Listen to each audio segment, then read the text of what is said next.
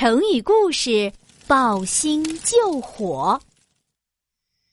关关雎鸠，在河之洲。一个读书人正在灯下读书，一不小心，油灯点着了他的书。哎呀，不好，我的书烧着了！读书人非常着急，急忙抓起一根木柴，对着书本又是拍又是打。嗯嗯嗯嗯嗯，还好我的书没事儿，这些书可是我的宝贝啊。过了两天，学堂下课以后，读书人正往家里走，走着走着，他看到不远处有一座房子着火了。浓浓的黑烟直直的往天上窜去，哎呀，好大的烟啊！不知道是哪个倒霉蛋家里着火了。读书人，你还愣着干什么呀？是你家着火了呀！啊，原来我就是那个倒霉蛋呀！快救火呀！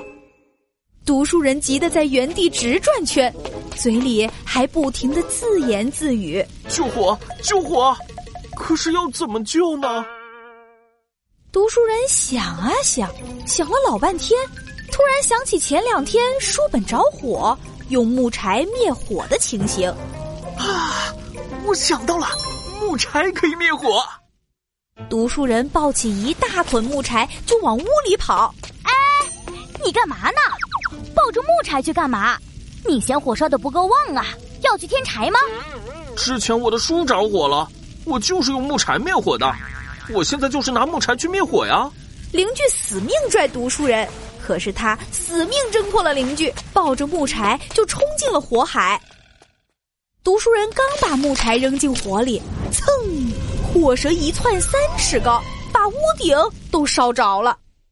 读书人吓得赶紧从着火的房子里冲了出来。啊！怎么火越烧越大了？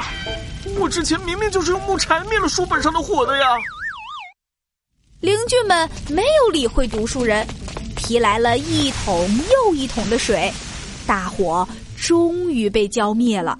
大火之后，一个邻居深深的叹了一口气：“你的书本着火了，那只是一点点火苗而已，大块的木块和大块的其他东西都可以拍灭，但是你的房子着火了。”添加木柴只会让火越烧越旺。